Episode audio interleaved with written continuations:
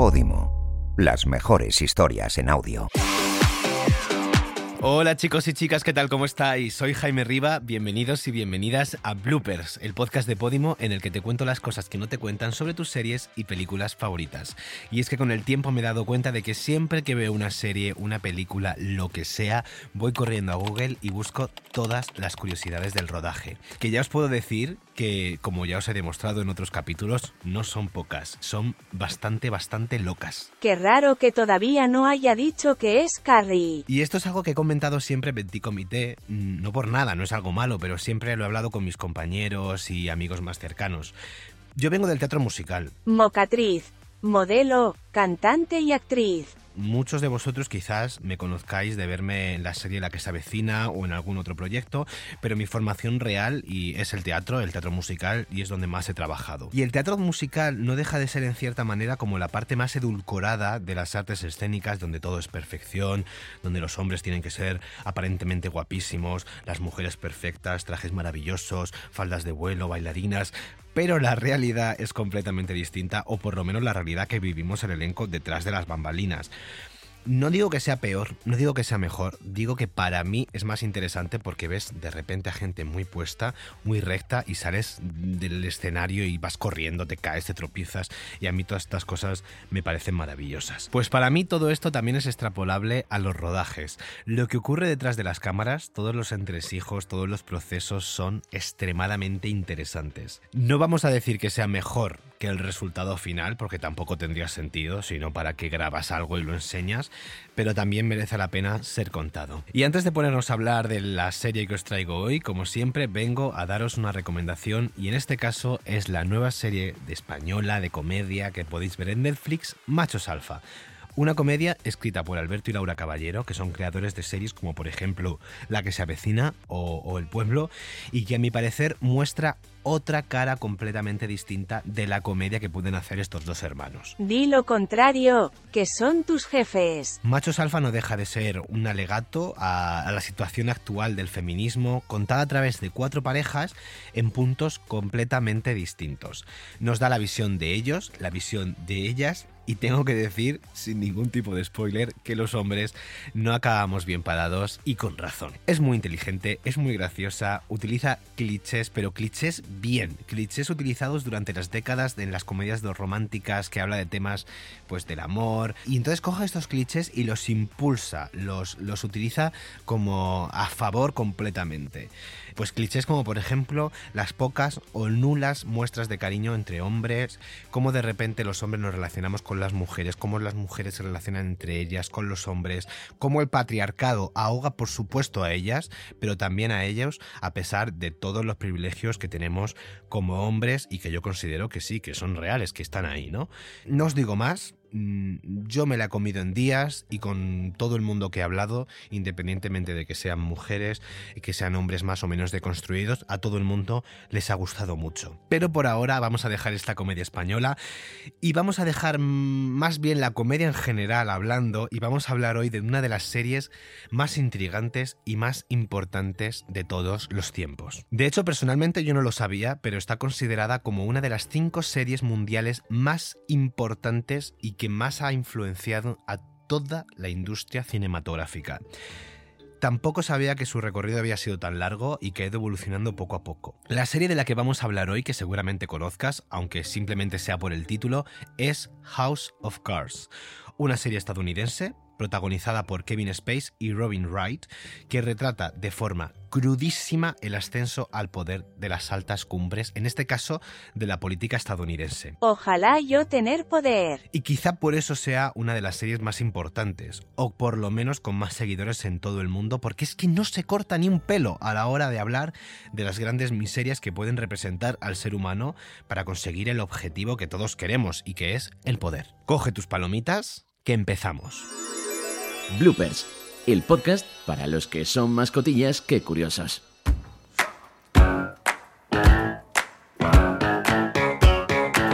Y vamos a empezar desde el principio y es que resulta que esto me ha dejado un poco choqueado.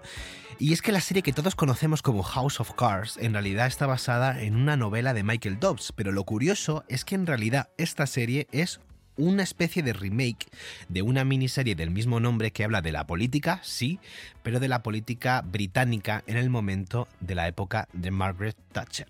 Esta miniserie se emitió en los años 90 y el remake de House of Cards es la versión que conocemos todos y todas y se emitió en el 2013.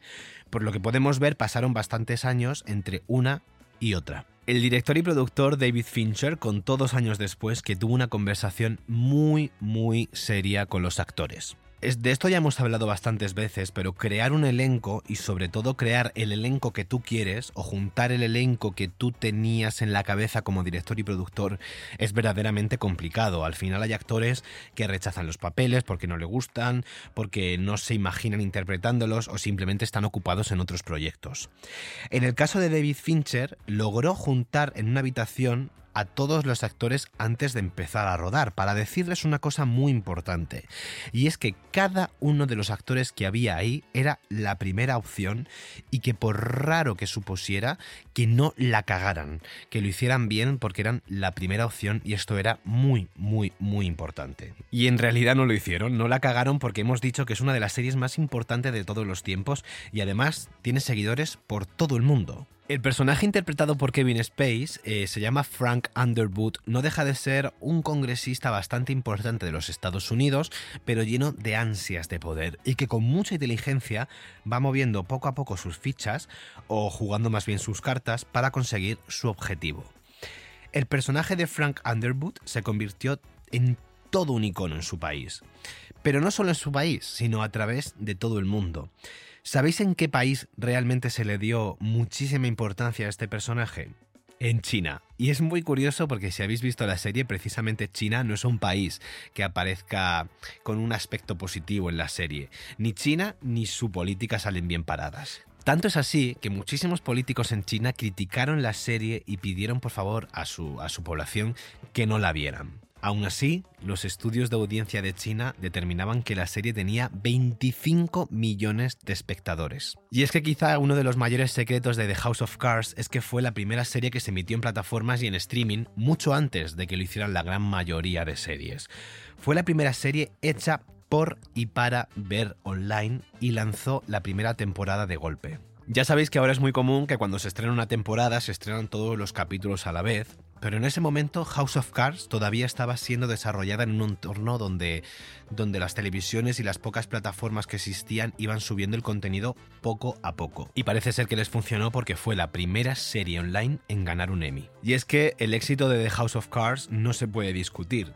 Tanto es así que para el estreno de la segunda temporada, Barack Obama, que en ese momento era presidente de los Estados Unidos, utilizó Twitter para decir que por favor no subiera ningún spoiler porque estaba ocupado y quería verla. Por supuesto, esto disparó la popularidad de la serie y de la segunda temporada y en parte que el presidente de los Estados Unidos hablara de la serie era como que validaba realmente todo lo que estaba ocurriendo en ella. Muchos de los actores fueron premiados por sus grandes trabajos interpretativos a través de las seis temporadas que tiene la serie, y si tengo que destacar dos interpretaciones, por supuesto son las de Kevin Space y Robin Wright, que interpretan a la pareja de protagonista completamente involucrados en la política que tienen un objetivo muy claro, quieren llegar al máximo poder absoluto.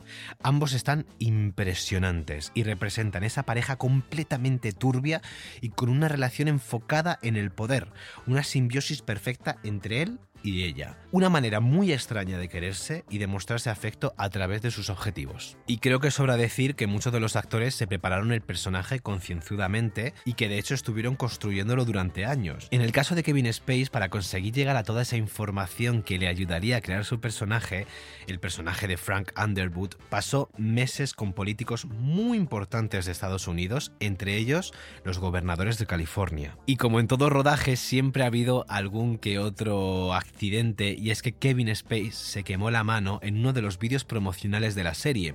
En este vídeo tenía que sujetar una bandera en llamas y se quemó toda la mano.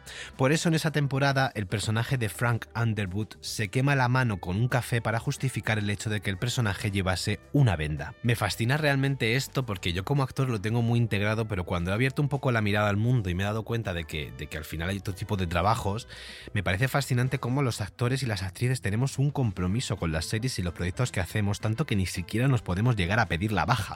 O sea, algo como bastante complicado. Es muy raro que un actor o una actriz se pida una baja laboral. De hecho, tenemos por supuesto la opción, pero es, muy raro. A pesar de, que mm, si, tenemos algo que no nos impide trabajar del todo, vamos a trabajar. De hecho, yo muchas veces lo he hecho. He estado muy enfermo y en ocasiones he hecho giras con fiebre, vomitando, a pesar de que el equipo técnico me ha dicho, oye, ¿por qué no cancelamos? Y yo, no, no, no, no. Eso es como un compromiso con el público y con todo el equipo. Pero bueno, este es el compromiso del actor. No digo ni que esté bien ni que esté mal. Y hasta aquí las curiosidades más importantes de una de las series mm, más increíbles que tengo que decir que yo la vi en su momento. Bueno, en su momento no, la vi un poquito más tarde y creo que me vi las tres primeras temporadas en cuestión de una semana.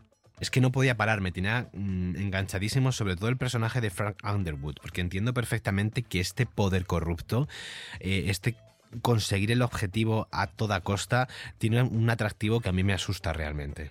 Ya sabéis además que el actor Kevin Space, si no lo sabéis os lo cuento, fue despedido de la serie por abusos sexuales, así que realmente creo que el personaje de Kevin Space no estaba muy alejado del actor.